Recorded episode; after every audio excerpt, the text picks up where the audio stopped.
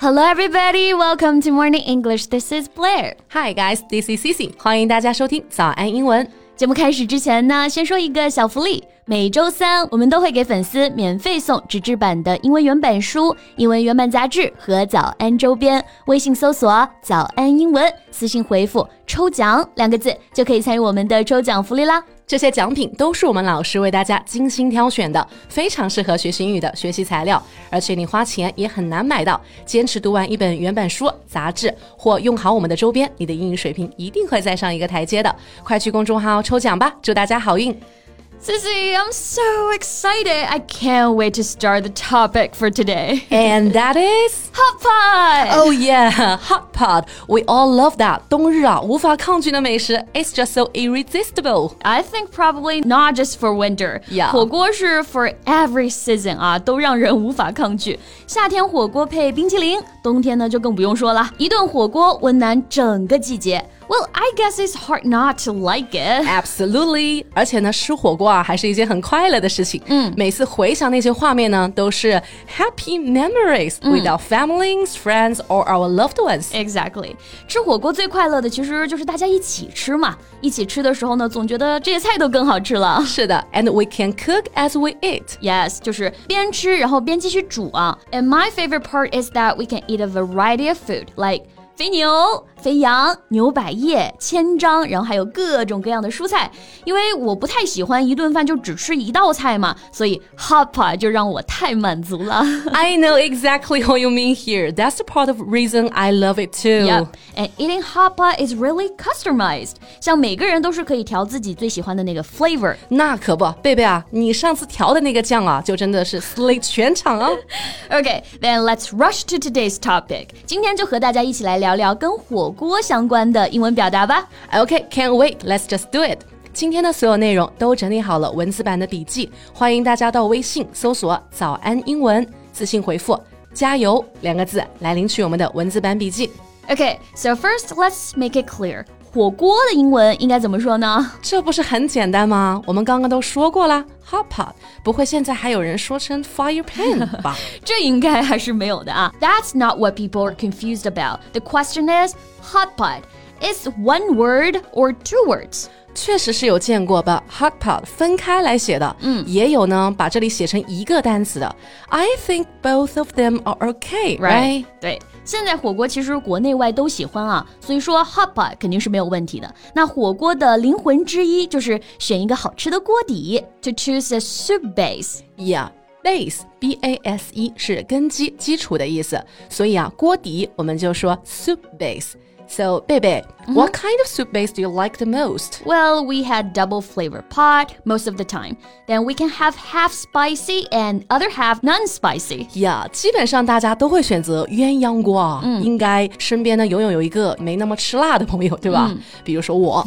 好，那鸳鸯锅的英文表达啊是 double flavored hot pot。Flavor, F L A V O R，就是味道、香料、调味料的意思。对，鸳鸯锅里最不能少的就是辣锅。spicy broth，而且很多的火锅店呢还可以选择辣度，slightly spicy broth 就是微辣，moderately spicy broth 就是中辣锅，extra spicy broth 就是特辣锅这个意思。Yeah, broth. B R O T H here means soup with meat, rice or vegetables. Spicy 呢是辛辣的意思，然后表达程度的这几个词呢，分别是 slightly s l i g h t l y 轻度的、轻微的；moderately 中度的；and extra e x t r a 就是特别的。那 extra spicy 就是特辣的。Right.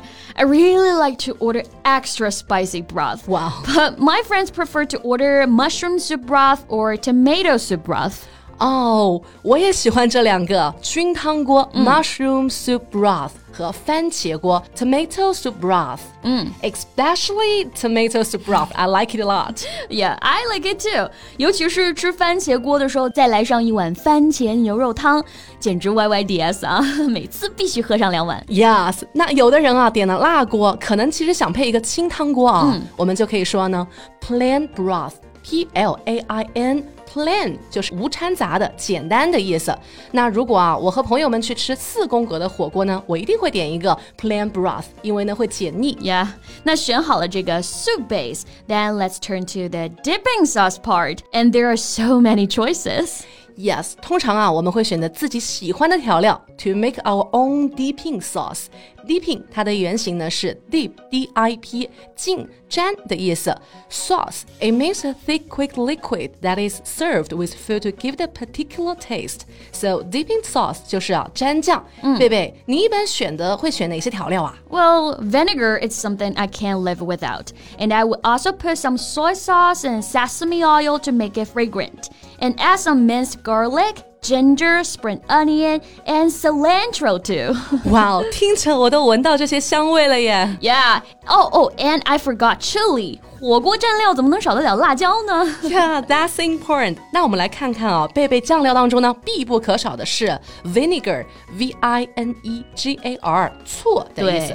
Yes，这个是真少不了啊。And soy sauce，酱油，这个蘸酱的时候呢，也得放一点去调味。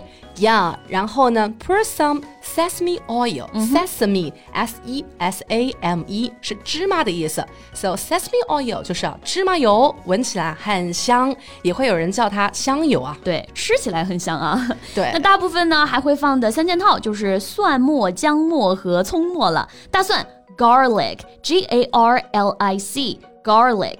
姜是 ginger，g i n g e r，葱的英文我们用这个 spring onion，因为都会切碎嘛，那切成末，我们在前面加上一个 minced 就可以了。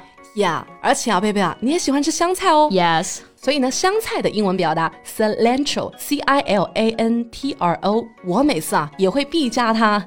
而且我发现啊，喜欢香菜的人呢，就是会特别喜欢；不喜欢的人好像完全接受不了哎。Yep，是的，所以吃火锅这点就很 nice 啊。Dipping sauce，大家就自己选择自己喜欢的就可以了。是的，像我啊，一般还会喜欢 pickled fermented tofu 腐乳，因为我特别喜欢它的味道。但是我有朋友会说啊，Cici that smells strange，有点像发霉的味道。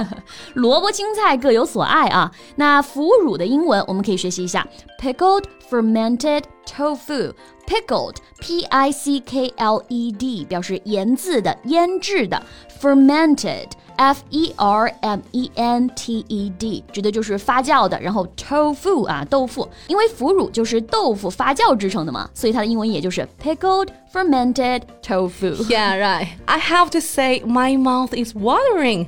刚刚聊完锅底和酱料啊，就已经聊到垂涎欲滴了，真想去搞一顿火锅吃呀！这还不容易啊，马上就吃起 啊。OK，那跟火锅相关的英文表达，一期真的是放不下啊。对啊，今天就先跟大家聊了各种锅底和蘸料的英文，大家平常吃火锅会怎么选择呢？欢迎在评论区给我们留言哦。Right, and so that's all we have for today. 最后再提醒大家一下，今天的所有内容都给大家整理好了文字版的笔记，欢迎大家到微信搜索“早安英文”，私信回复“加油”两个字来领取我们的文字版笔记。So thank you so much for listening. This is Cici. And this is Blair. See you next time. Bye. This podcast is from Morning English. 学口语就来早安英文。